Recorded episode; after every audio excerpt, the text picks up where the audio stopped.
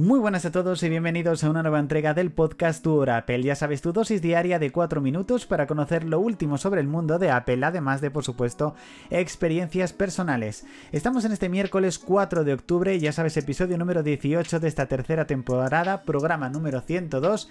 Y de nuevo, muchísimas gracias por el apoyo que continuáis dándole a este podcast. Ya sabéis que os podéis suscribir desde la plataforma en la cual lo estáis escuchando y activar las notificaciones para no perderos ninguna entrega, ni siquiera esta que estamos estrenando casi en horario nocturno. La verdad que he tenido unos problemas, eh, bueno, bastante importantes por decirlo así, en estas últimas 24 horas y me ha sido completamente imposible poder traeros el podcast a primera hora. Así que disculpadme, pero bueno, no quería incluso, estaba pensando Digo, bueno, ya directamente eh, grabo el podcast para el jueves, pero no, vais a tener el podcast para hoy, aunque sea última hora, y mañana primera hora del día también tendréis el podcast correspondiente. Vamos con últimas noticias, y es que según se ha podido ver en la última beta de iOS 17.1, a la hora de nosotros elegir distintas fotografías para que se vayan intercambiando nuestro fondo de pantalla, nosotros podíamos elegir un fondo de pantalla, es decir, podríamos darle a fondo de pantalla que se cambiara automáticamente, ya sea o cuando bloqueáramos el dispositivo, cuando le diésemos un toque o a cierto momento del día, pues ya en vez de elegir distintas fotos, lo que vamos a poder seleccionar es un álbum en concreto para que se vayan cambiando las fotos de ese álbum. A mí la verdad que me parece una idea buenísima, sobre todo porque tengo un álbum con cerca de 800 wallpapers, entonces que se vayan cambiando automáticamente, para mí sin duda es una muy buena noticia que tendremos en iOS 17.1. Tenemos nuevos rumores sobre el Apple Pencil de tercera generación, sí, de tercera, y es que yo creo que ya va siendo hora no porque sea malo ni mucho menos, de que Apple renueve el de segunda generación. Recordamos que este Pencil salió en el año 2018, es decir, han pasado ya casi 5 años desde que fue lanzado, por lo que sin duda una tercera generación estaría bastante bien.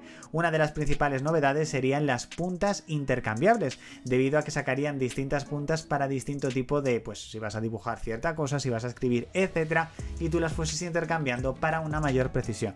La verdad que me parece sin duda una muy buena idea que podría ser una gran novedad para este nuevo Apple Pencil.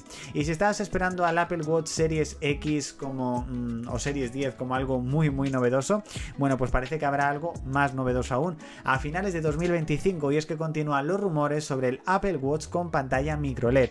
Si verdaderamente lo estabas esperando, ya os digo que no lo vais a ver en 2024, lo veréis a finales de 2025.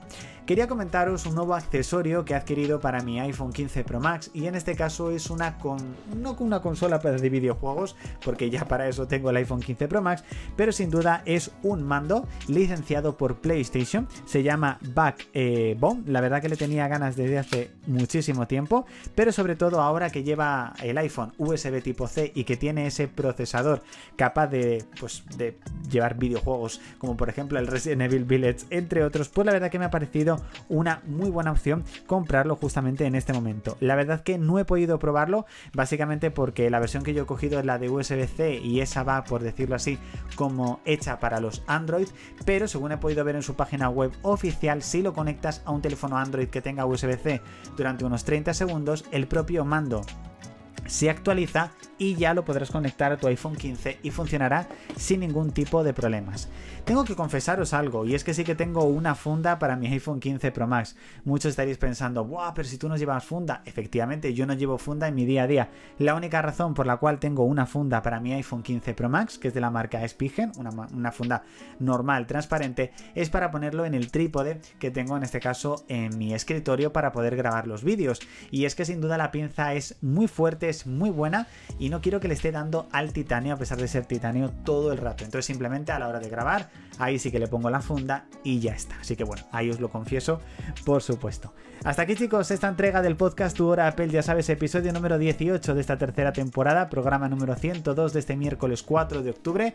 Muchísimas gracias por haber escuchado el podcast hasta aquí. Ya sabes que mañana tienes una nueva entrega y que continuamos con más contenido en nuestra cuenta de Twitter, Telegram, blog, YouTube, nuestro otro podcast, Instagram, TikTok, bueno, ya sabes, absolutamente de todo. Así que ya sabéis chicos, nos escuchamos, nos leemos y nos vemos. Chao.